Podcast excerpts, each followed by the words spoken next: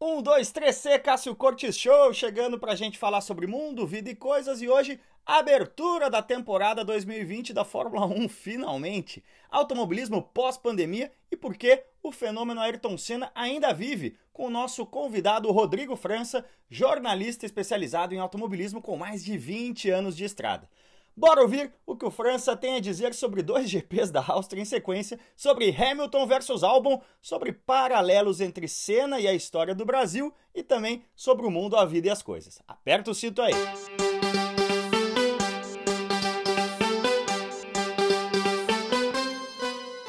Rodrigo França e o Cascor Show estreando um approach mais factual, né? A gente tinha combinado é, de gravar entre a primeira e a segunda corrida dessa temporada de 2010, né? Que é a meia temporada da Fórmula 1 2020.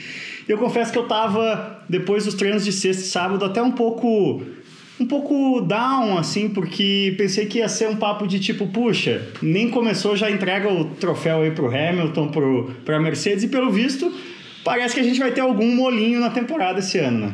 Então, Cássio, uhum. bom, obrigado, né? Estreando então aqui é, esse formato. Eu achei boa a corrida, né? Incrivelmente, mas ela foi meio artificial, né? Você pensar, ela teve o safety car, teve o pessoal colocando ali o pneu, né? O álbum vindo, né? Pra cima do Hamilton, né? Aquele passando por fora. Aliás, eu nada, concordei. Nada mais artificial que o Leclerc em segundo. Inclusive. Leclerc em segundo. Você chegou a ver aquele vídeo do Vettel é, com a dificuldade de guiar o carro, cara? Tipo assim, eu vi esse vídeo um jornalista italiano pegou lá uma imagem de em quatro curvas dele parece que tá chovendo no carro do, do Vettel, assim, que ele não consegue fazer treinos livres da Áustria. Impressionante. Não, no, na, durante a corrida. Durante a corrida, não vi. Impressionante.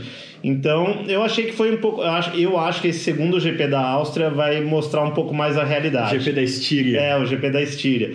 E, mas, assim, de qualquer maneira foi bom, né? A gente tava com saudade das corridas e, assim, é, então, eu concordei com a sua opinião, vi no, no, Instagram, eu fiquei batendo boca com um monte de gente no WhatsApp Sobre também. Hamilton e Albon. Gente, pelo amor de Deus. Aí o cara falou para mim assim, falou, não, mas o, o, o, Hamilton tirou... Não, o Albon já tinha completado a manobra. Eu falei, se tivesse completado, não teria batido, né? Sim. Porque quando ele pega a roda ali, é justamente porque não completou. E é diferente de que o pessoal fala, ah, mas quando você vai tomar uma curva, e se eles estivessem ali tomando uma curva, eu concordo que dali o Albon estaria na frente. Mas não, não era o caso. eles estavam é. praticamente num trecho em, em, em, aceleração plena. Sim, sim. Eu acho que tem duas questões aí. A primeira é o incidente em uhum. si, é, de quem é a culpa, de quem não é. Vamos lá, tem todo um, uma série de outros fatores que influenciam aí. Primeiro, o álbum estava com o pneu vermelho zero e o Hamilton com o pneu branco velho. Sim. Ou seja, o álbum ia vir com muito mais ação, o álbum podia ter esperado e tudo mais. Isso é uma coisa. Segunda coisa, por fora. Não. E Lewis Hamilton, não, e, e... heptacampeão do mundo, também não, né, filho? Mas também tudo isso não, não quer dizer em Exato. relação ao incidente. Agora vamos analisar o incidente em si. O álbum dá um mergulhão por fora e ele sai na curva seguinte ainda disputando, na, na saída da curva ainda disputando. Isso. O álbum tá dois terços na frente e o Hamilton deixou, eu até brinquei no comentário, o Hamilton deixou um espaço que passava o álbum e uma CG. É, verdade. Ele deixou um espaço. Só que os dois estão se espremendo, sim, os dois estão brigando. Sim. Então, o Hamilton tenta vir o máximo e o álbum também e acaba tocando. Então, assim, se a gente for escolher um culpado, se é 50 50%, o Hamilton tem mais. Sim, sim. 55, Verdade. 45, Não, sem dúvida. 60, 40. Quem poderia evitar era o Hamilton. Quem mais poderia evitar é o Hamilton, apesar de, como você falou, é um trecho de aceleração. O álbum, o álbum ele já está pensando na tomada da curva seguinte. Isso. Então ele já está querendo por vir aqui. Por isso que ele vem um pouco é, para cá também. Agora, a questão maior e até na letra fria da regra atual da FIA foi correta a punição. Sim, Hamilton. sim. É. O problema para mim é, na letra fria da regra, na letra fria da regra da FIA, Errada ah, essa regra. Muda a regra. Que é a mesma. Eu acho assim, guardar as devidas proporções, foi o que aconteceu com Hamilton versus Vettel no Canadá. Ah, friamente, tava certo. O Vettel deveria tomar aqueles 5 segundos, mas, mas foi horrível pro esporte. E a mesma coisa, eu vi o, onboard do, do Hamilton, ele tá fazendo a curva dele ali, e ele, isso que você falou, ele tá dando espaço. Talvez esse tenha sido o erro do, do Hamilton. Se ele dá aquela espalhadinha ainda. Antes do, antes, álbum, do álbum entrar. O álbum ia ter que tirar o pé. E assim, e eu não tô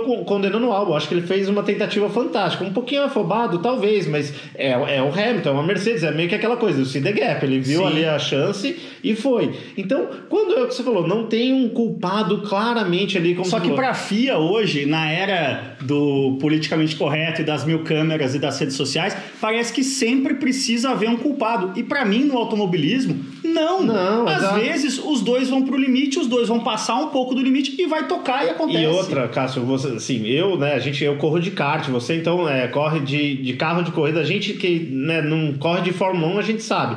É muito difícil você estar ali no- na, na pista, você, você julga em micro centésimos de segundo.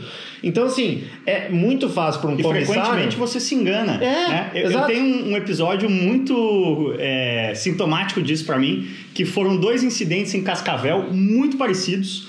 É, um com o Luciano Zangirolami e outro com o Caio Coelho. Um abraço para ambos aí.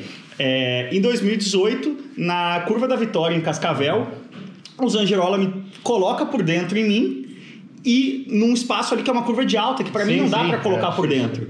É, e eu faço a tomada e a gente toca e os dois rodam e ele é punido. E eu falei pra ele na hora, mano, não tem como, é óbvio que você vai ser punido, é, é um, é um incidente clássico, né? Aham. O mundo é redondo. No ano seguinte, exatamente a mesma curva, eu caí com ele na minha frente, eu coloco por dentro ali, mas na minha percepção de dentro do carro, eu tinha colocado muito mais do que o Luciano tinha colocado para mim no ano anterior. E eu saio do carro dizendo: o Caê não me deu espaço. Quando eu olho a imagem de fora, eu falo, fiz exatamente a mesma Exato. coisa. A punição foi absolutamente E, correta. e teve gente que me falou assim: ah, não, mas o Hamilton falou que a culpa do acidente foi dele. Sim, porque o Hamilton tem na cabeça dele essa lembrança de microcentésimos de segundo. Mas se você vê no, no, no, no onboard do Hamilton, tem aquela mãozinha assim do tipo, a hora que ele vai tá com o volante assim, aí o, o álbum bate, ele faz aquele assim do tipo, pô, meu, onde você tá vindo também, sabe? É uma coisa do piloto. Então é óbvio que talvez ele né, não vai também falar que a FIA não vai pôr culpa na FIA, porque ele mesmo já se beneficiou de outras coisas.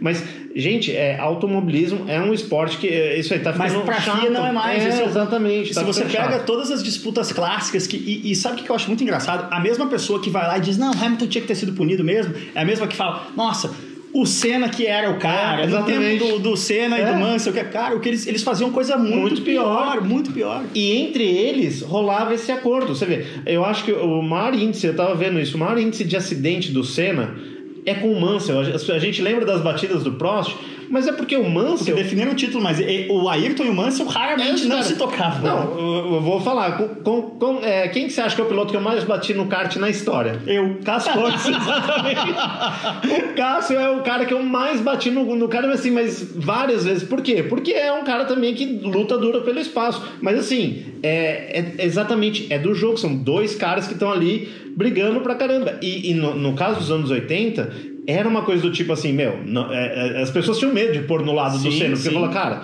eu não Tinha vou pôr esse cara. Cara, esse cara as, as, as cortadas que o Ayrton dá é, num carro que ele sabia que era inferior, que não ia. é, que ele sabia que ia ser um, um, um corte só daquele momento e que eventualmente ele seria ultrapassado. Mas que ele dá em Silverstone 93, né? No, no Schumacher e no Prost. Ah, No Prost tem essa onboard, né? Que meu Prost com um carro nitidamente superior É, vai, né? mas assim, por quê? Ele tava demarcando, ó, você vai me passar, mas, Mas, não vai ser fácil. eu sou Ayrton fucking Senna, É, entendeu? Sempre vai ser difícil. É. Ele tem que, que demarcar uma coisa até psicológica. Agora assim. pensa isso. você vê- Aliás, fazendo só um rápido parênteses, vamos lembrar aqui opa, que estamos com o autor de Ayrton Senna e a mídia esportiva e, como prometido também, quando a gente traz aqui no Caso Corto Show autores literários, a gente sorteia um exemplar na sequência, então fiquem ligados aí no Instagram, Cássio Cortes, que vai rolar o sorteio na sequência aqui do livro do Rodrigo Frantz. E só pra falar, é um- não é só um livro sobre o Senna, né? Um- é um mestrado que eu fiz na USP em jornalismo, então foram três anos de pesquisa, então a relação dele com a imprensa, dessa coisa de se,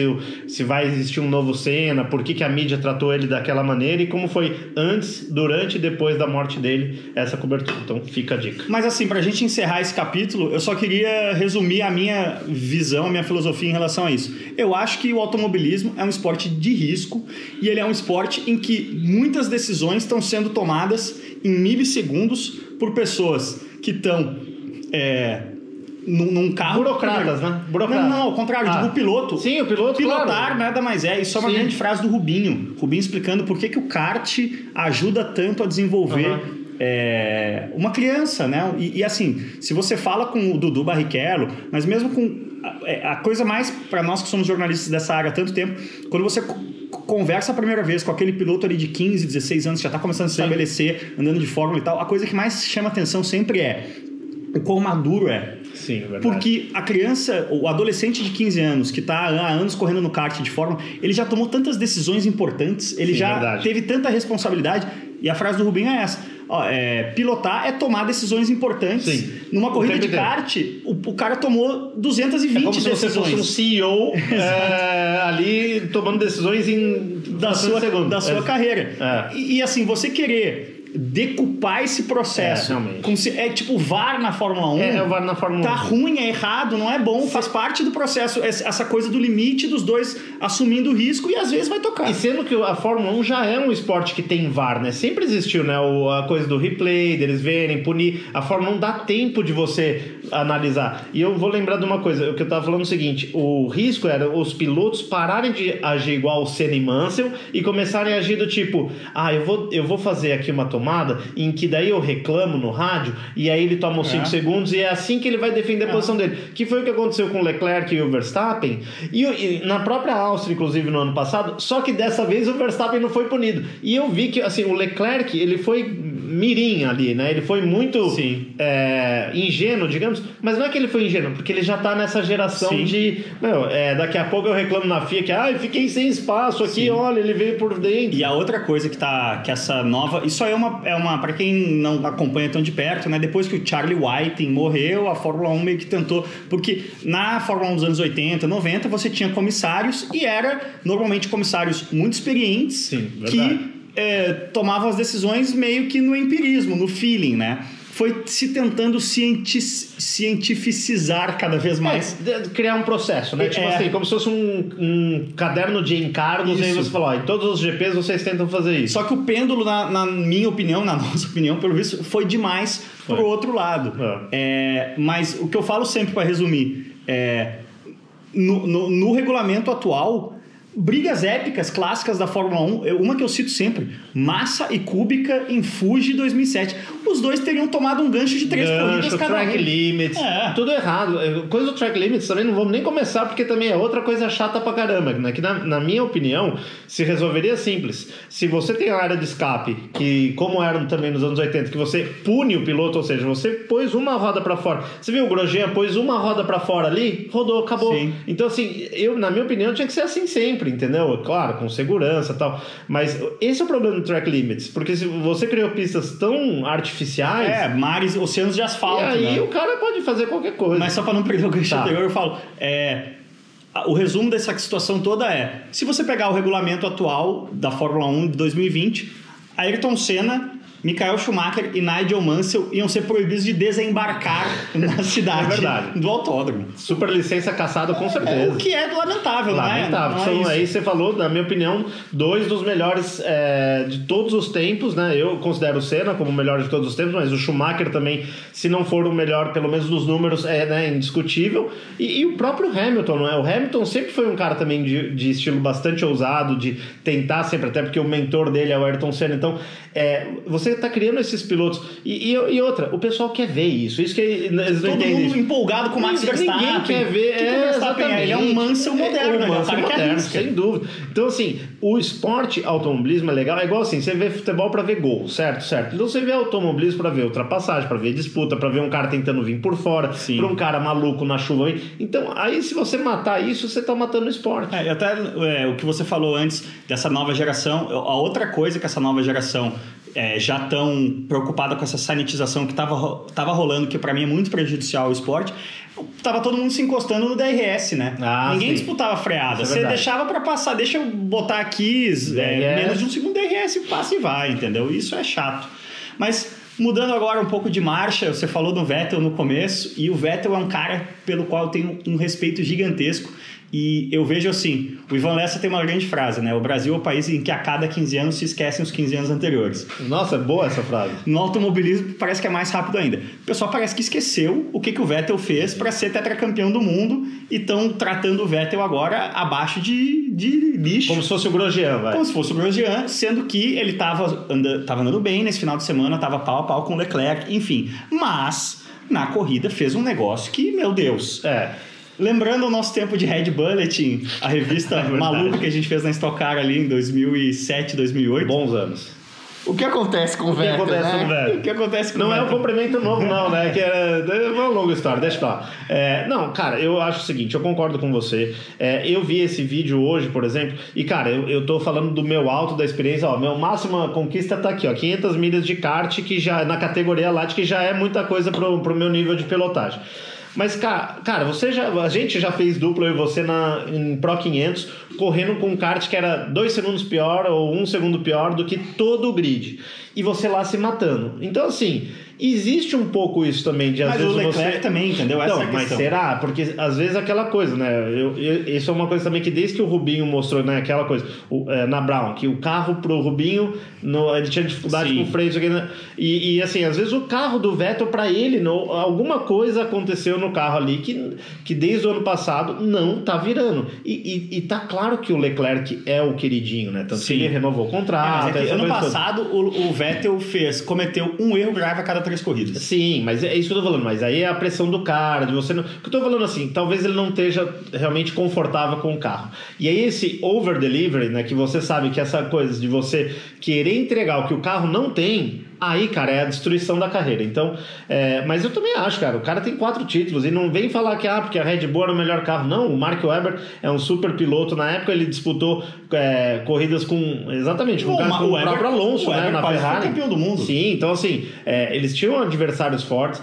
e, e, de novo, eu acho que assim. É, Outra, o Weber massacrou todos os demais Sim, companheiros exato. O Pisonia, os caras que chegaram no Todos, todos Então, assim, é, não é que realmente ele tá numa fase ruim, mas eu, se sou Mercedes. essa fase, né? Não, não, mas eu, se sou a Mercedes, eu contratava o Vettel amanhã, cara. Eu acho assim. Pô, mas com Bottas ganhando corrida e tudo. Não, cara, eu acho assim, de verdade, Hamilton e Vettel é, seria. Eu acho que a Mercedes não descarta nesse exato instante, vamos lá, na data que a gente está gravando isso, depois do GP da Áustria, antes do GP da Estíria. Respira. É, eu acho que a Mercedes não descarta o Vettel, mas para mim é o seguinte cenário: o Vettel ele é dois ou três anos mais novo que o Hamilton. Certo, aham. É, o Hamilton ele tá já migrando para um outro momento de vida, né? Para mim assim, eu, eu posso estar completamente enganado porque eu não consigo entrar na cabeça do Hamilton, mas me parece que a trajetória do Hamilton na cabeça dele é: vou ser campeão esse ano, vou ser campeão ano que vem. No Oito ano seguinte, títulos. oito títulos me tornam o maior de todos os tempos. No mínimo, não sei se ele se aposenta, mas no mínimo ele tira um sabático. Não, eu, eu Porque acho. que 2022 outro regulamento tudo mais. Me parece que ter o Vettel como sucessor do Hamilton nesse cenário, um alemão três anos mais jovem e que ainda teria motivação, porque pro Hamilton acabou, eu sou o Claro. maior. O Vettel ainda, não, deixa eu tentar passar o Fangio, deixa eu tentar passar o Schumacher. Ele é quase o aquele do filme do Stallone lá, que é o cara que ainda é o campeão que, né, used to be, né, o cara que vai, mas ele quer se provar. Eu concordo com isso. Até porque ele tem um- um- uma questão não resolvida com a Ferrari, né? Sim. Ele precisa provar que o erro foi da Da Ferrari. Ferrari, que aposentou o Alonso, que É. aposentou ele, que também não é assim, né? É, eu concordo, eu acho que. E, e até por isso, e outra, o Hamilton, eu, cara, se eu sou também, né? A gente tá falando aqui, o Toto Wolff deve, né, entender muito mais de corrida que a gente. Tudo bem, a gente tá aqui dando uns palpites. Por exemplo, o Hamilton, você falou entrar na cabeça do Hamilton. Cara, o Hamilton começa a ir mal nesse ano, não sei o que, não, não, Bottas vira campeão. Cara, também não duvido do Hamilton, não quer saber, automobilismo tá poluindo o mundo e não sei o que, não, não, não, esse, esse, esse mundo pra mim não faz mais sentido, vou virar ativista, você... Cara, pode acontecer. Ah, o Hamilton hoje é um ativista ambiental num esporte que queima É. combustíveis fósseis e um ativista antirracista num esporte no qual os negros são massivamente é, é, não representados. Né? Ele, é, ele vive uma, uma contradição. Eu fiz essa pergunta pra ele há dois anos, numa coletiva até da Fórmula 1 no GP Brasil, e depois eu fiz uma, uma exclusiva com ele na revista Exame, depois até dou o link pra você se quiser mandar lá também. É, ele, daí, o, o título foi exatamente isso, em novembro do ano passado, o ativista Lewis Hamilton. E ele, cara, ele fala, isso incomoda ele. Ele, ele realmente você acha que ele não é. Porque ele ouve essa conversa, fala, pô, você fica aí falando de vamos salvar o planeta, e a Mercedes que você corre de Fórmula 1 gasta.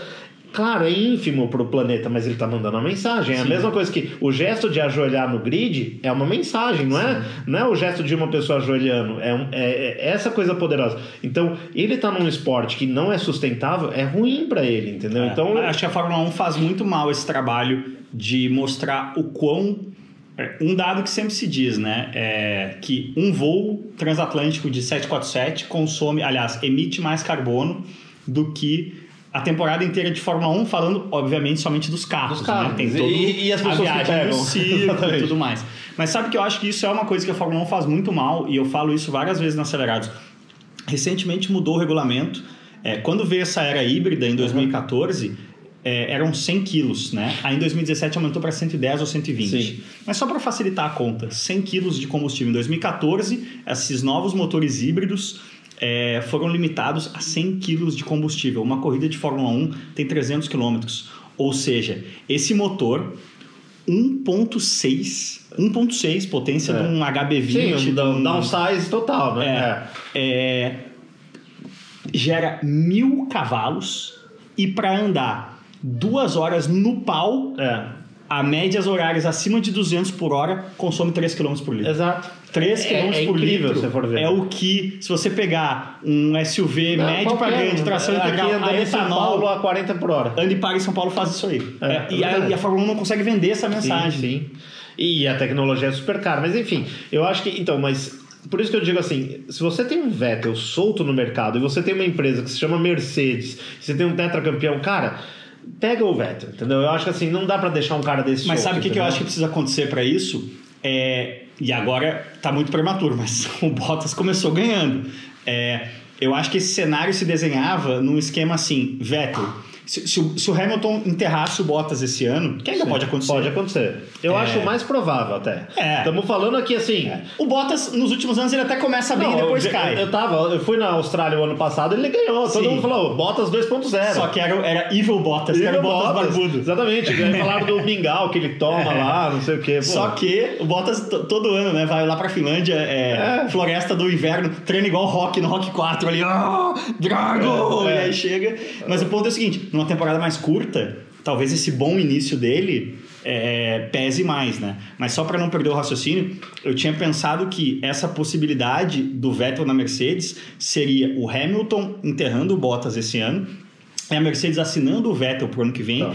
nesse esquema. Ó, fica aí de escudeiro do Lewis um, dois anos, Aguenta. aguenta, que não causa problema. É. Mas o Lewis já Cara, tá. Lewis, daqui a um, dois certo. anos ele vai sair e você é o próximo. Acho que esse Concordo. seria um.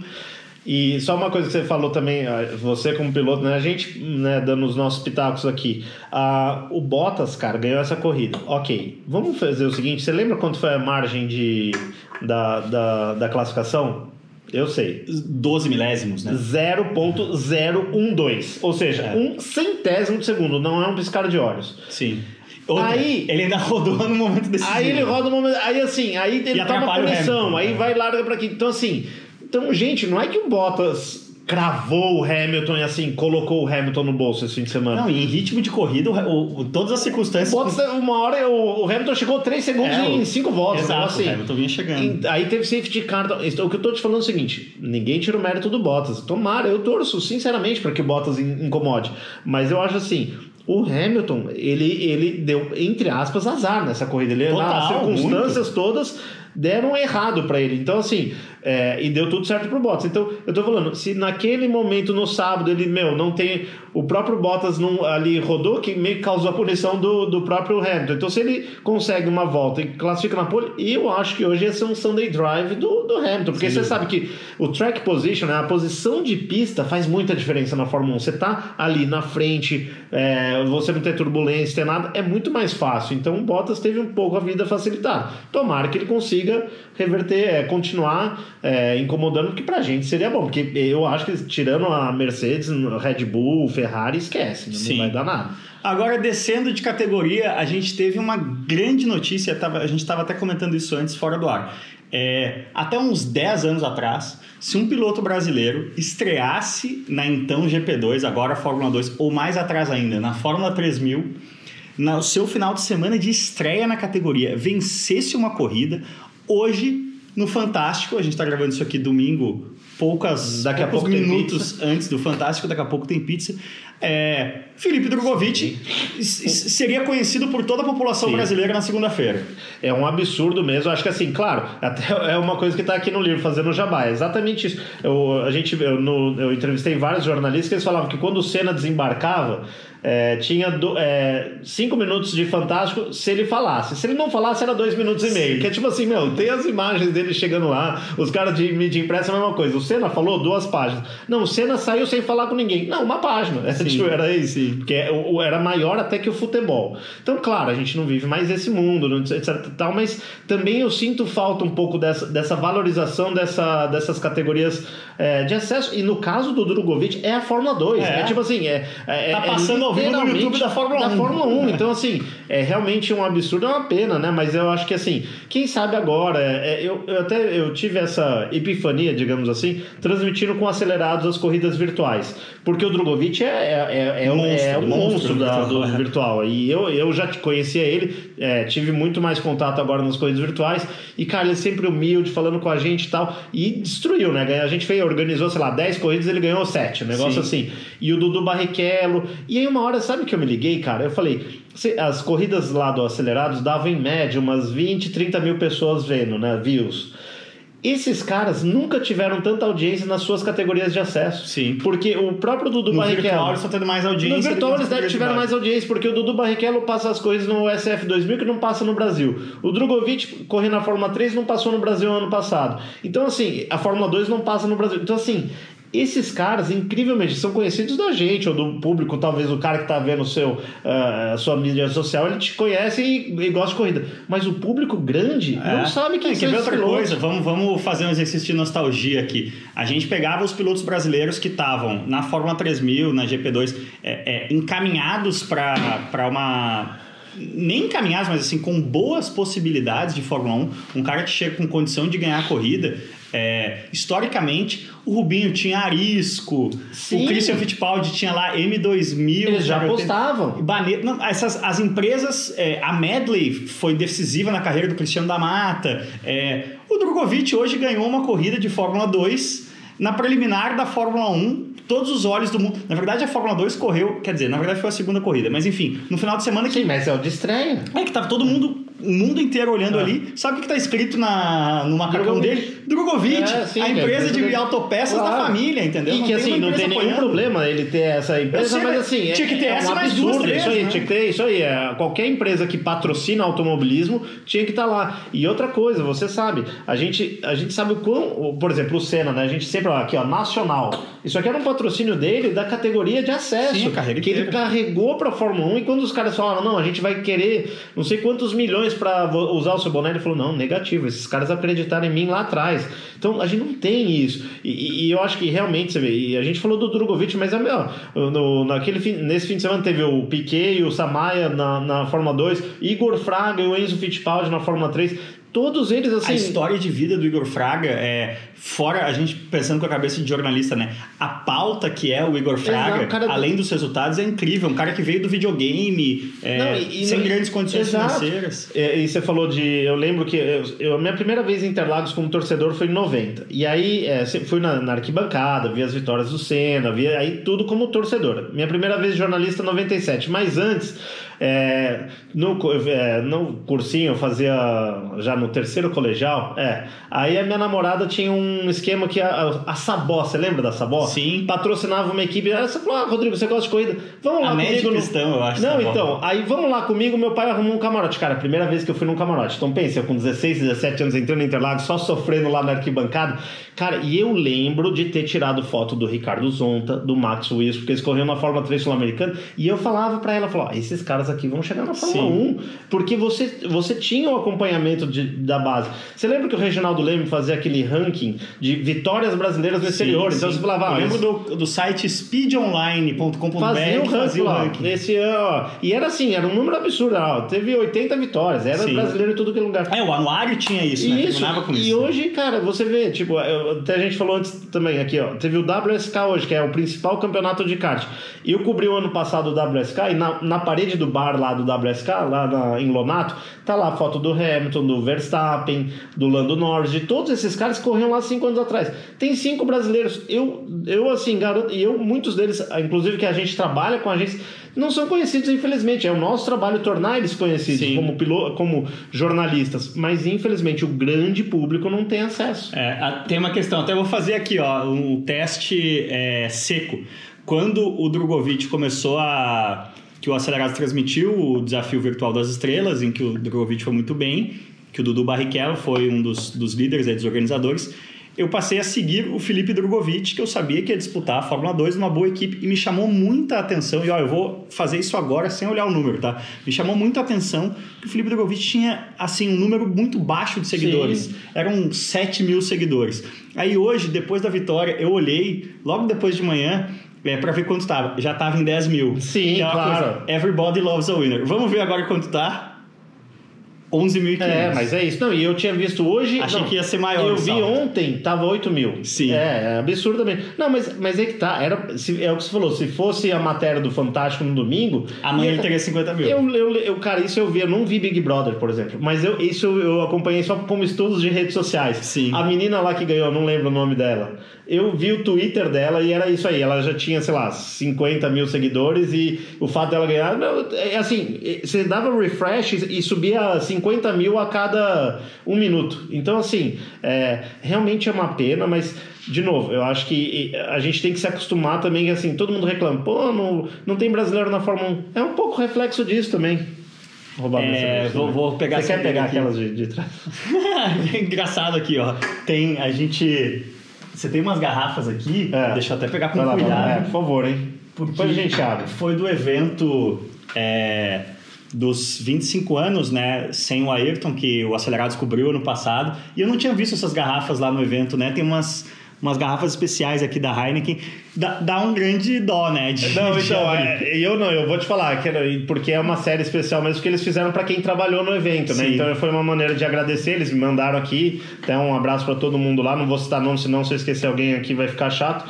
Mas aí eu, eu, gravei, guardei, né? O pessoal do Instituto Ayrton Senna também mandou. Então aí, quando eu trouxe aí, até minha mulher falou assim: você vai abrir? Eu falei, meu, não é, é um troféu, né? Depois, mas depois enche de água, só mantém a. É uma ideia. Então pronto, a gente vai, vai, vai fazer isso então. Mas, cara, nesse evento, que aliás foi muito legal, é, eu entrevistei longamente, tá, tá bastante presente ali no vídeo do Acelerados, o Pietro Fittipaldi. É, e, cara, foi uma corrida hoje na Áustria cheia de movimentação e tudo mais. E mais uma vez, é uma corrida que aconteceu tanta coisa que passou meio batido. Mas mais uma vez o Grosjean fez cagada. E por que diabos a, você aí tendo algum algum algum inside information vai de bastidor, por que diabos a Haas insiste no Grosjean e no Magnussen, que são dois pilotos para os quais a Haas paga salário. Uhum. E o Magnussen assim, ele é um cara que está longe de ser brilhante, mas ele está ali naquele nível mediano de, sei lá, um Huckenberg. Sim. Se o Magnussen tiver um bom carro, ele vai entregar alguns resultados e tal. É um cara que, como se diz lá no sul, nem fez nem cheira. É. Agora, o Grosjean é um cara que comete 5, 6, 7, 8 erros graves por temporada. Não, e no caso é o que eu falei, né? Eu, eu sou suspeito para falar, né? Como você sabe, eu trabalho com o Pietro, não vou ter nenhuma coisa assim de falar, ah, como é, eu não tenho informação nenhuma realmente sobre isso. Obviamente, eu sei que ele faz a parte dele, do trabalho dele, ele agora tem a superlicença. Isso é uma grande diferença. O ano passado, ele não tinha superlicença. O que, então, que faltava para a superlicença? Faltavam, acho que, quatro pontos. Que ele conseguiu como ano passado? Não, que ele conseguiu na virada desse ano, aquele campeonato da Fórmula 3 Ásia, que ele uhum. terminou em terceiro. Então agora ele tem, ele tem literalmente o documento da superlicença. Então, eu acho que no ano passado o Gunter podia se, se estressar com os pilotos e falar: tá bom, vou mandar um ofício para a FIA para mostrar que o, o Pietro tem chance de entrar. Então, assim, cara, você tem como. Isso eu confesso que eu não conheço muito. Existe como você pleitear que um piloto que não tem a pontuação da superlicença receba a, a superlicença, né? Receba, seja autorizado a. Então, correr. eu acho que assim, se, se tiver. Eu poderia te responder isso, sei lá, se o Grosjean quebrasse a perna num evento lá e, e precisasse colocar no sábado de manhã o Pietro caso de Fittipaldi. força maior. É, eu acho que isso. Eu acho que se você falar, não, mas eu quero trocar o piloto por performance, eu acho que não. Como é que o Latifi tem superlicença? Boa pergunta. Mas, cara, é aquela. Assim, na É realidade. que na verdade você consegue com teste de sexta-feira. Cara, também, e né? outra coisa, eu falei, eu tive essa conversa com o Márcio, se eu puder fazer esse jabá, eu também te mando o link pra você dessa entrevista. Fiz a entrevista na quinta-feira, antes do GP com o Massa, e a gente teve uma conversa muito interessante. Teoricamente, a superlicença é uma maneira de você fazer é, a meritocracia. Vai é um vestibular em que, não- cara, você pode ser rico ou não. Cássio Cortes, você quer chegar Acho na Fórmula tem 1? dois- Tem que chegar a 40 pontos. dois raciocínios por trás, né? Um, gerar essa meritocracia e outra, evitar a. Como é que eu vou dizer aqui? A avacalhação. Não, que é o Verstappen, que foi o caso de chegar um cara muito jovem, é isso? Não, não, e isso pra mim a FIA tomou medidas e não gostou na época, mas pra mim, se o cara, que nem o Kimi, o Kimi quando estreou na Fórmula 1 tinha 19 corridas de Fórmula Renault. Sim, eu lembro disso. Pra mim, se o cara é um talento excepcional, dane-se, É, manda. Agora, eu, eu acho que a, a coisa principal dos 40 pontos da superlicença é evitar, por exemplo. é, aconteceu isso na Stock Car, por exemplo. Na, Ah, sim, tá, beleza. Não, tranquilo. o cara rico, sem condições, é, entre aspas, desmoralizar a Fórmula 1. Eu vou citar um exemplo que eu lembro, clássico, que foi o Chanok Nissani, Sim. pai do Roy Nissani, que agora está andando de Fórmula 2, que era um cara de 41 anos, que nunca tinha andado de nada. A Minardi lá no tempo, a Sim, Minardi preta... Quero ser Tava- da Fórmula 1. Não, tava num merdão. Aí o, o Sadok Nissani falou, ó, eu pago 300 mil dólares para correr, para treinar uma sexta-feira.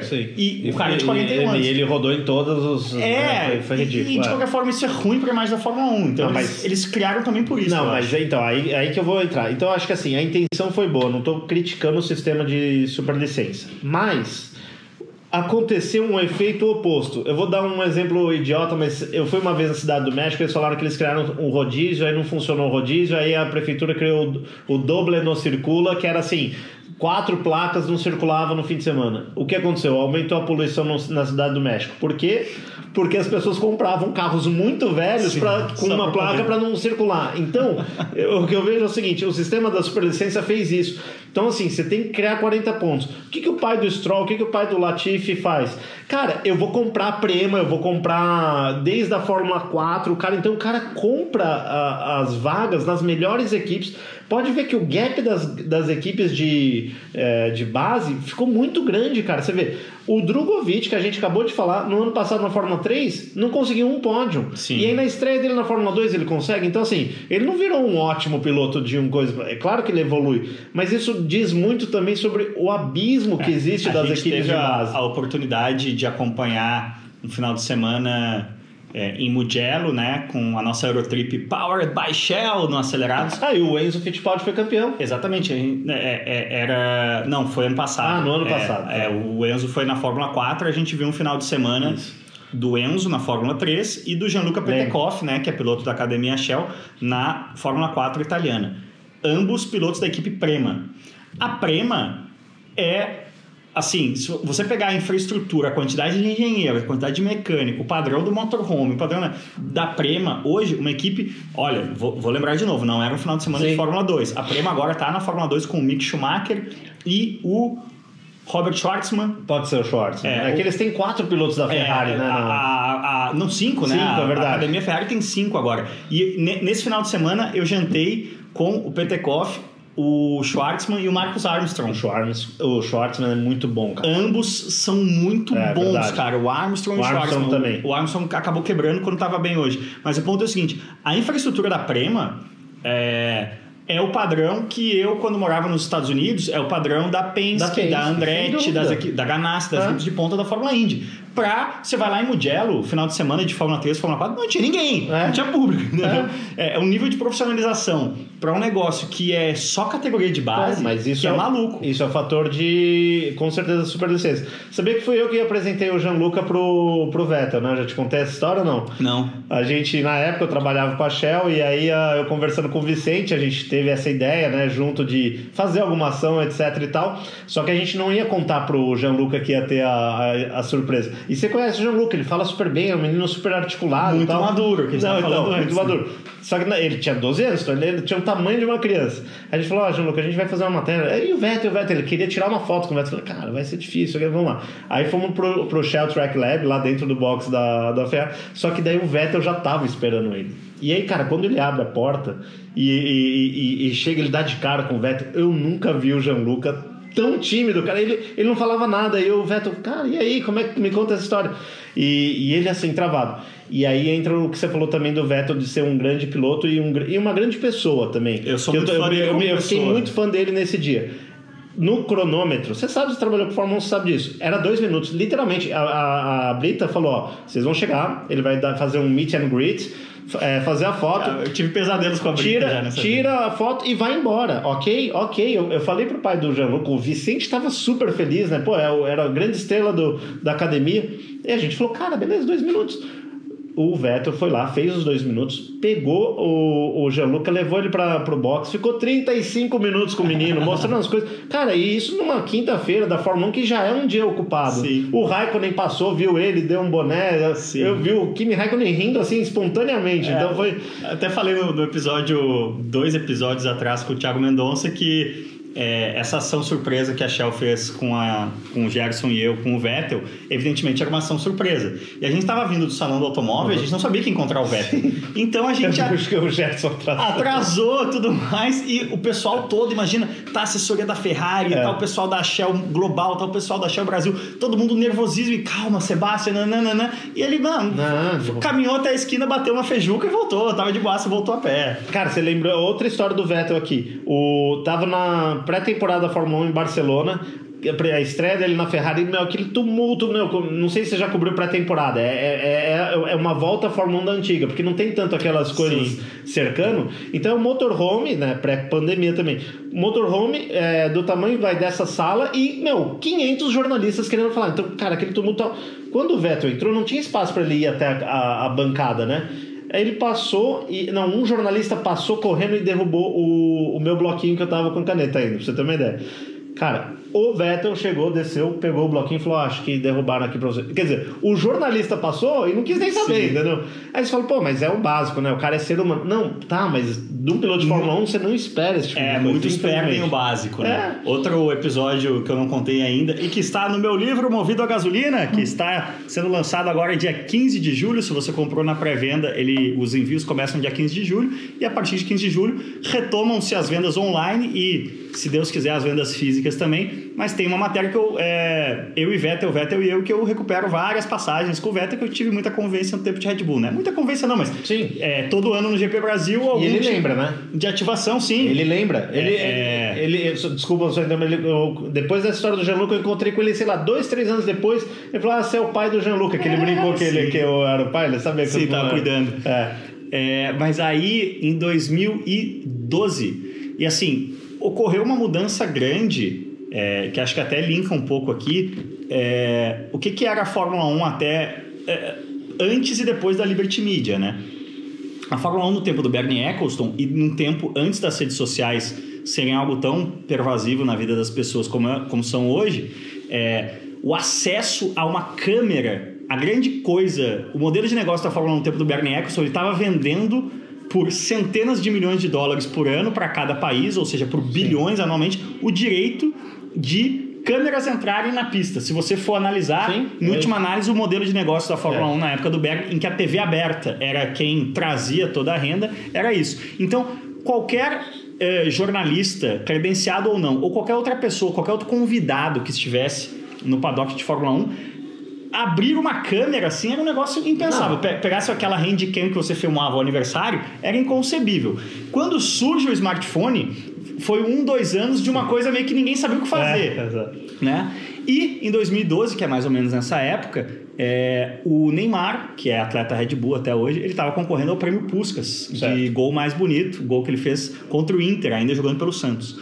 E a Red Bull Brasil mobilizou vários atletas do mundo. Eu fui até Nova York para gravar com o Thierry Henry, que jogava para galera, galera, esse gol do Neymar é. é foda, votem nele. E toda a questão de fazer um vídeo com o Vettel tava muito complicada, porque. E não, aí passa... não poderia fazer. Na, na, regra daquela época. Na é regra, na, na, como, como a gente estava falando no começo da punição do Hamilton, na letra fria da lei não, não dava para fazer muita insistência e tal, explicamos pro Vettel, ele falou, cara, eu fui no...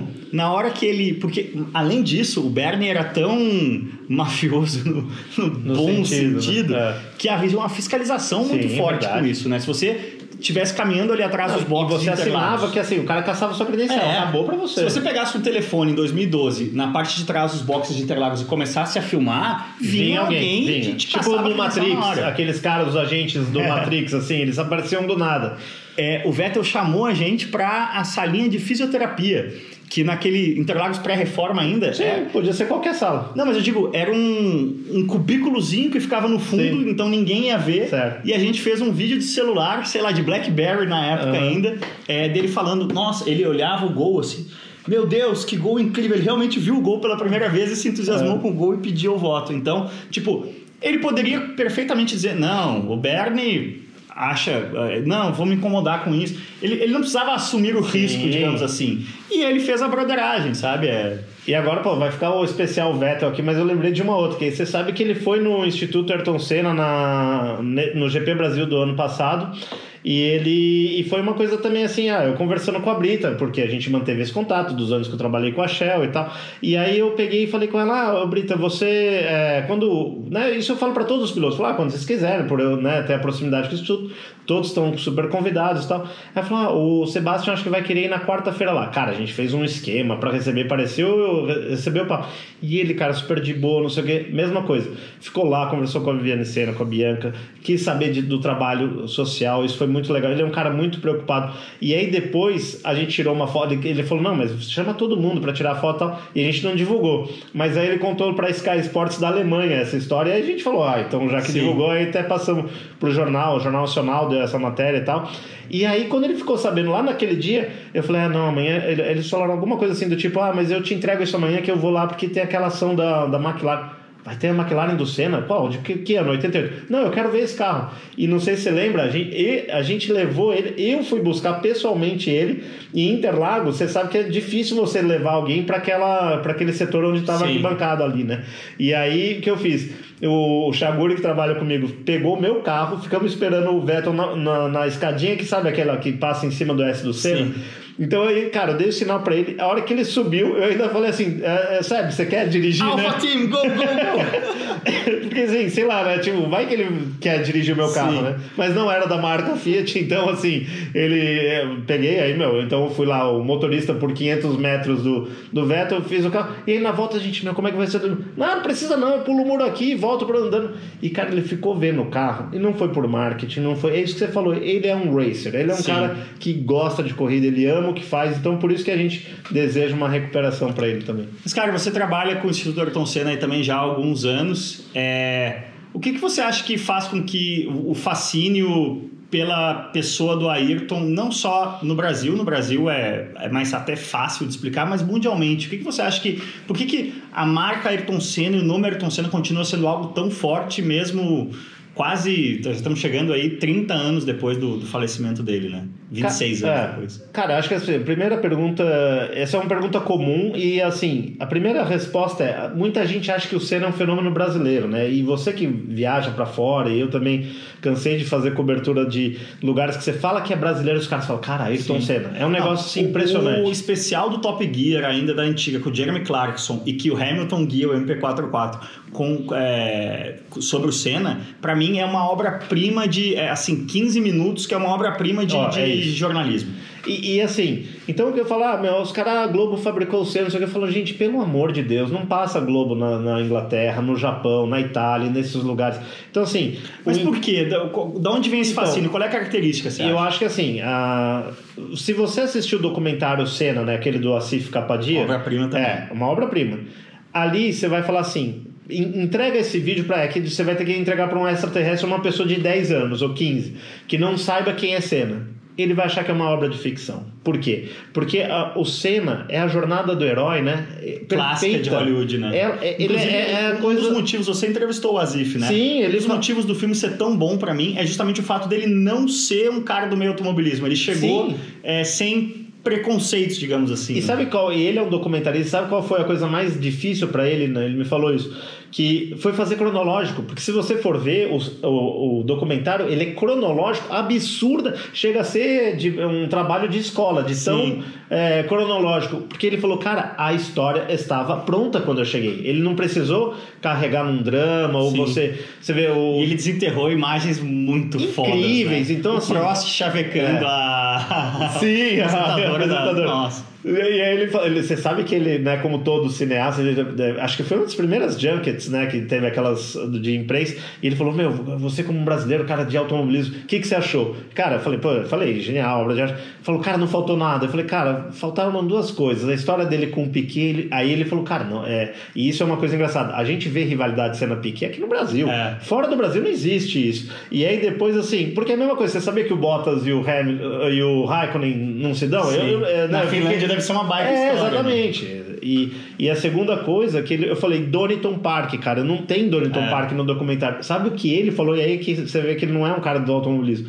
Ele falou, cara, pra, pra mim, aquilo não é impactante porque a imagem é muito ruim. É, parece que deu a largada e só o Senna tá andando Sim. e os outros estão parados. E você, depois que eu revi essa imagem, é verdade. Porque o Senna passa num lugar assim do tipo, oh, É. isso aqui também é pista, viu? Pode usar, né? Então, é, e voltando. Então, eu acho que, claro, então a jornada do herói, obviamente, a morte trágica ao vivo, né? Um, num fim de semana que foi é, o disparado Sim. mais trágico da história em termos de- Liderando, né? Isso é liderando forte na também. primeira colocação e assim e, e tem sim o fato de e, e carisma né é um negócio que você não, não tem como porque assim o, o Prost era igualmente vencedor quanto o Senna mas por que, que o Hamilton um, um piloto né que de periferia de origem humilde por que, que ele se, espelha, se espelhou no Senna Sim. e eu acho que também tem o fato do Brasil ser um país em desenvolvimento né o Brasil se- sempre o Brasil tá ruim hoje. Mas naquela época, amigo, era muito pior. E ainda tinha uma Exato. outra questão que as pessoas esquecem nessa. Não é que esquecem, né? A galera mais nova não tem esse construto que pra mim é muito claro. Pra nós, né? Por exemplo, nós tivemos a dimensão do que foi o Tetra. exato É, e é uma coincidência cronológica muito bizarra. Não, isso é bizarro. O Brasil é tricampeão do mundo de futebol em 1970. O Emerson é campeão de Fórmula 1 em 72. E aí, pelos 24 anos seguintes, o Brasil não ganha nada no futebol e ganha oito campeonatos de Fórmula 1, né? É, é- a Fórmula 1, o futebol brasileiro, que era o grande orgulho esportivo do Brasil, passa um período de 24 anos de draga e, por coincidência, Sim. é o período de ouro da, da Fórmula 1 no Brasil. Né? Não, e assim, aí você pega com a morte do Senna, o Senna morre em 1 de maio e o Brasil é tetra. E é, é, naquele ano, o plano real surge em 94. Não, é assim, a história do Brasil realmente tem muito a ver com o Senna. Não, outra coisa que eu também estava pensando outro dia, a primeira vitória do Senna, é na, é- ela coincide com a morte do Tancredo, cara. É, olha só que Nossa, tem muitas disso. coisas que são assim impressionante. É o que eu tô falando, é um filme pronto, é, é impressionantemente ligado com a história do Brasil que dava certo. Então por isso que é, eu fui, eu tive, eu moro né, até hoje é, perto da Assembleia Legislativa que eu passo em frente lá e eu lembro de ter ido no, no funeral do Senna. Cara, tinha, é, tinha um milhão de pessoas nas ruas em São Sim. Paulo. Você morava em Porto Alegre, né? Aqui em São Paulo, cara, eu não, não tive em Nova York no 11 de setembro, mas eu acho que deveria ser a mesma Porto situação. Alegre, tinha 12 anos, a, a experiência comunal foi impressionante. Eu lembro é, de. Eu não lembro se foi no mesmo domingo ou no domingo seguinte. É, teve um concerto na Praça da Encol, em Porto Alegre. A minha mãe era muito envolvida, gostava muito de música clássica, é, participou de corais e tudo mais. E a gente foi é, na praça, aberta ao público, assim, é, é gratuito, né? Então, puta, foi passear com o cachorro e tal, e um concerto. E terminou o concerto, o pianista fez um. Tocou o tema da vitória, a capela, né? Sim, É, sim. Tipo, só Todo ele mundo. no piano. Tinha, assim, sei lá, duas, três mil pessoas na praça, era um palco grande e tal. As duas, três mil pessoas se esbugalhando de chorar, cara. Então. É, é um, foi uma coisa muito comunal, assim. Poucas coisas foram tão comunais Então, na história e, do Brasil. e como que você vai explicar isso assim? É o que eu tô falando, teria que ser um programa à parte. O meu livro, eu tenho 180 páginas, eu tento explicar um pouco isso, mas assim, a- a- o resumo é isso. Era o, era o Brasil que dava certo. Ah, outra coisa, o Brasil quando foi eliminado na Copa de 86, é a primeira vez que o Senna levanta a bandeira do Brasil. Na Sim. verdade, ele fez um gesto ali, Pra- porque ele tava triste que É, o Brasil perdeu. e Falou, ele cara, estava sendo zoado pelos mecânicos da Renault. Renault, eles falaram assim.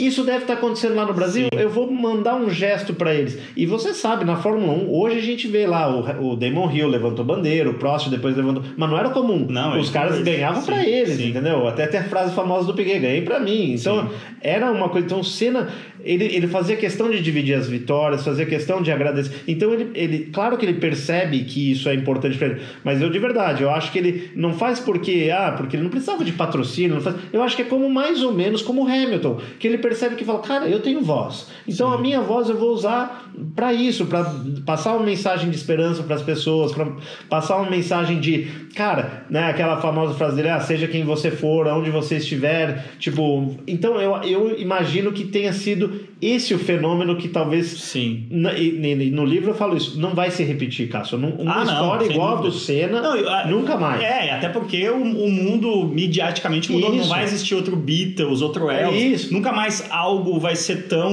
É, é, Globalmente fenomenal, digamos é, assim. então tão é, monolítico, né? Não, a, a, a coisa tá muito pulverizada, muito dividida, né? Esse ano ele faria 60 anos, né? Uhum. É, ou já fez, já teria feito. É, os 60 anos é 2020, foi agora. É que esse ano parece Mas que o passou- aniversário dele- 21 de março. Então já teria feito. É, que até a gente faria um grande evento, né? É é uma pauta recorrente, né? O que, que teria acontecido com a Ayrton se tivesse ficado vivo? É, é, onde Dá pra dar uma hoje? pausa ou não? Aqui eu, vou, eu tenho, um- eu tenho uma, uma revista que eu fiz essa história. Então, mas não precisa pegar a revista. Tá. É, e, e essa pauta já tem alguns anos, né? Sim, sim. Foi quando? Foi acho que em 2012 ou 13. Acho que era alguma coisa assim. 55 É, anos ou alguma 50 coisa assim, é. anos. Tá trazendo agora para 2020, é, é, onde você acha que ele estaria hoje? Cara, eu acho assim, todo mundo, né, assim, eu já entrevistei, o Thierry Boutsen falou isso, que foi um grande amigo dele, seria presidente da república, ele disse. E pelo amor de Deus, não vamos entrar em política, porque, né, hoje em dia tá tão, né, polarizado isso, mas, é, sem dúvida, o trabalho dele com o Instituto na parte de educação, né, acho que Mas seria... isso seria num segundo momento, né? É. Não. o que, que você acha assim, aos A carreira- 40 então. anos, quando parasse de, Não. de pilotar na Fórmula 1? Então, eu fiz essa pergunta. Fórmula Indy Ah, então, vou resumir a matéria bem rápido. A gente fez o seguinte: o Senna continuaria na Fórmula 1 até 98. Então, aquele projeto que o Schumacher fez na Ferrari seria o do Senna. Então, ele se na nossa visão, ele se aposentaria ou com cinco ou seis títulos. Acho que provavelmente com cinco, que é, é o ídolo dele, ele sempre foi o fã, ele faria A isso. marca do já era um negócio impensável. do É, então você fala, assim. cara, cinco títulos e acho que ele conseguiria facilmente esses cinco títulos. É, também acho que a- a- a- o envolvimento dele com FIA ou até mesmo uma equipe de Fórmula 1, eu acho que ele não ia abandonar o esporte. Eu acho que ele ia. Eu acho que no alguma primeiro instante ele era muito imerso isso, naquilo. então né? a- o Prost teve uma equipe, até no, no- na matéria a gente colocou que a Senna GP vai à falência, né? Então a gente usou isso também para não ser, claro, é óbvio que ele teria decepções também na, Claro. A tentativa da Indy eu acho que seria muito Eu acho que provável. ele, ele teria feito, no Talvez- mínimo, o que o Alonso fez. Assim, talvez de correr a- só as 500 milhas. Ou talvez até a tentativa da Tríplice Coroa, que é um negócio que valorizou muito agora, mas se você tivesse um Ayrton Senna tentando, Sim. por exemplo, né, ia ser um negócio fantástico. Então a Indy com certeza ele faria, eu acho. O Emerson disse que é, no evento do Senna, é, da Sim, Heineken do ano é. passado, a gente entrevistou ele no Acelerados também, ele me falou até em off isso. Ele falou que estava acertado. Sim. Quando o Ayrton testa o carro em 93, Uhum. estava acertado que é, assim que houvesse uma oportunidade, ele estava com, com, com a- o pensamento de. É, é que normalmente o Grande Prêmio de Mônaco Bate coincide Mônaco, com as é. 500 milhas. Mas assim, que não necessariamente ele precisaria fazer a temporada. Ele estava já é, co- com essa questão de uma tentativa pontual como companheiro do Emerson na Penske, com o patrocínio da Marlboro Sim. na época, isso já estava meio que... é, é, ele já estava E, convencido e a fazer lembrando isso. que a Indy estava alta, né? Tava com Sim. manso, a Indy, né? A gente, a gente pegou na infância essa Indy. E outra, né? uma Indy em que tinha a grande bronca, né, a, a amargura, até para usar uma palavra forte do Ayrton, em 92, 93, era não ter um equipamento Isso. à altura. E a Indy, por definição, É, carros iguais. carros são É. não iguais, mas, eram muito mais parecidos. parecido. E você sabe que esse carro que ele testou, É, fiz- a gente fez essa matéria, acho que o Acelerados inclusive exibiu, que é o Roger Penske, eu pedi pra Penske também, falou, ah, trabalho com o Instituto tal, queria ver essa matéria, tava com um Leist lá nos Estados Unidos. Aí eles falaram, tá bom, ah, o Mr. Roger vai receber vocês. Eu falei, ah, até parece, né? Cara, o Roger Penske apresentou a, a- a- O carro do teste dele em 93. de 92, Firebird, 92. É, é, Firebird. E aí ele, e ele mostrou, cara, ele deu as telemetrias com as observações do Senna, com os tempos. E sempre teve aquela história, quem foi mais rápido? Lembra? Até a gente perguntou isso pro Everson e o, o Senna foi mais rápido. É, a grande frase do, do Ayrton, é, que eu nunca vi essa frase traduzida em português, mas na imprensa americana sempre que se fala desse tipo, de- de- dessa, desse teste, se cita isso, porque era uma Fórmula 1 na época que estava com suspensão Sim. ativa, controle de tração muito eletrônica, e na Indy não tinha isso. E diz que a primeira frase do, do Ayrton quando desceu do carro foi It's human. Tipo, o carro era humano É, novamente, então. né? Não tinha eletrônica fazendo tudo sozinho. França, estamos chegando próximo do limite de uma hora. Aqui tem uma pergunta clássica do Casco do Senhor. Você, como pai de família, tem mais peso ainda. Afinal, quem é pai começa a olhar para o horizonte de 20, 30, 40, 50 anos é, para frente. É, falamos um pouco aí do que, que o Ayrton estaria fazendo hoje, né? Era um cara muito engajado com a questão de, de construir um Brasil melhor, digamos assim. É, você acha que, que essa visão do Ayrton vai se concretizar, que a gente vai ter um Brasil melhor para sua filha e, e para os nossos filhos em geral? Cara, é, eu- sou, eu sou um otimista, né? Senão teria. A minha filha fez três anos ontem. Então, assim, é, claro, não, às vezes dá um desânimo, né? Eu acho que a gente está no momento, né? Do mundo inteiro está em desânimo e o que acontece no Brasil, é, principalmente essa polarização que, né, é a pior coisa que tem. É, mas eu acho que tem sim, cara, porque eu vejo, você morou nos Estados Unidos eu, é, e eu tenho, eu acho que tem muitos paralelos do Brasil com os Estados Unidos. Eu acho que assim, só que eu acho que o Brasil está uns 30, 40 anos atrás dos Estados Talvez Unidos. até mais, né? Meu pai sempre diz, os Estados Unidos eles têm o mesmo sistema de governo econômico desde 1776. Então. o Brasil tem o mesmo desde 1989, Cara, tecnicamente. Mas a frase do meu pai é sempre é: nos dá 200 anos de democracia e capitalismo, é só o que a gente Mas, precisa. mas eu vou te falar, ele tá certo. Cássio, eu, eu, eu gosto muito. Eu vi até você postou que você viu o, o Noivo Neurótico e a, do Woody Allen.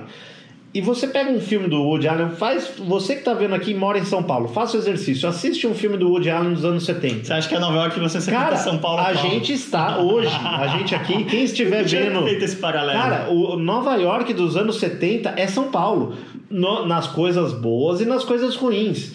Porque, assim, as coisas boas todo mundo sabe, né? Ah, legal, o- a explosão de, de, né, de culturas, todo mundo morando aqui junto. E a parte ruim é a violência, o, o- o metrô que os caras não pegavam ah, de noite, ah, aquela coisa de você. Sujeira. Sujeira, e de você ter a violência urbana, da neurose, né? As pessoas são super neuróticas. Então, eu acho que assim, a gente vive isso. Então, eu acho que realmente o Brasil tende a ser um país é, que daqui a 10, 15 anos vai melhorar. Agora, você vai falar assim, baseado em que eu tô falando? Cara, em otimismo. Desejo. Assim, em desejo. É, eu, assim, independente de qualquer religião ou crença, eu acredito que o mundo também ele evolua em, em, em questões assim. Se você for Ele ver... evolui assim, ó. É, é, a, a curva macro é um zigue-zague para quem tá Eu- só eu- ouvindo. exato. O problema é que, para nós que estamos vivendo um Isso. período de uma vida, às vezes a É, gente pega. isso, cara. Então você fala, ah, não, porque antigamente na época dos nossos pais é melhor. Cara, o, o, o Seinfeld, né? A gente brincou que a gente vai fazer o Comedians em Cara aqui. É, o Seinfeld falou isso e, eu- eu- e ele externou em palavras um negócio que eu sempre pensei. Cara, eu sou uma versão mais é, moderna, entre aspas, e com valores talvez mais em- em- é, enraizados de coisas certas do que os meus pais foram, do que os meus avós foram, e a assim vai. frase do Marcelo D2, de quem eu sou muito fã, eu me desenvolvo e evoluo com meu filho. É, E, exatamente. você tem que sempre, sempre a cada geração, por- de forma orgânica, natural da, da, da Vai tá biologia, vai melhorando um pouquinho. Cara, não- seja honesto, é, a gente tinha lá no seu colégio, ou no, ok, é, você é gaúcho, fazer piada, ah, o gaúcho, não sei o que, não, não, não, fazer a piada de. Não, o meu colégio. Você acha que alguém vai fazer piada homofóbica com alguém que é do Rio Grande do Sul Assim, não, não é que não vai ter graça, as pessoas não vão fazer sentido. E é um negócio que se eu falar isso pro, pro, pro meu pai, por exemplo, ele vai falar: não, você não tá entendendo. Se eu não jogasse bola, eu apanhava. Sabe assim? Eu, então a, a, a, sociedade ela evolui. Então eu acho que realmente o Brasil tá num momento difícil, não tenho dúvida. Mas, cara, é, a, a, tendência é evoluir. Então é isso aí. Nova York, se fosse Nova York dos anos 70, cara, era um lugar, meu, ruim, assim, era legal de morar, mas sim, tinha muitos problemas. Eu, eu considero que São Paulo, daqui, você que lançou a hashtag Manhattan dos Trópicos, eu acho que você tá certo. Eu acho que futuramente a gente vai falar disso. Meu, you can make it here, can make it anywhere, né, meu? é, faça o seu jabá aí, então, França, onde as pessoas te encontram. Então, bom, vocês podem me seguir no arroba Rodrigo França F1, né? Pra fazer a é, tanto Rodrigo no Twitter, é, Rodrigo Franca, tanto no Twitter quanto no Instagram. E também o livro, né? Ayrton Senna é mídia esportiva. De preferência comprando na Ayrton Senna Shop, porque afinal de contas também. AyrtonSennaShop.com.br. É, e que e parte vai ser revertida para o trabalho do Instituto Ayrton Senna. E vamos sortear um, né? Então, para vocês verem, fiquei muito feliz. Você repete convidado ou não? Porque tem muita coisa Não, cara, eu, eu é, embarquei numa aventura bastante ambiciosa e uma das é, um do, da, daquelas tarefas gigantes que, que você coloca na sua frente sem fazer a conta. Se eu fizer dois episódios por semana, como estou fazendo, são 104 pessoas por ano. Então, você não tem 104 amigos? Evidentemente, a gente. De verdade, não. É, evidentemente, tem. A gente não falou de Mônaco, por não, exemplo. Gente, exatamente. É, tem muito pano para manga. A gente tem, que, é, tem várias pessoas aí que a gente considera que serão amigos do Cássio Cortes Show e farão aparições recorrentes se você Perfeito. é uma delas. Então, se você está ouvindo aí no seu tocador de podcast favorito, copie o link, passa para seus amigos aí no grupo de Zap Zap, que ajuda bastante a fortalecer o Cássio Cortes Show. Siga arroba Cássio Cortes Show, C-H-O-U, né? Show em português, no Instagram. E como sempre, valeu demais. Valeu!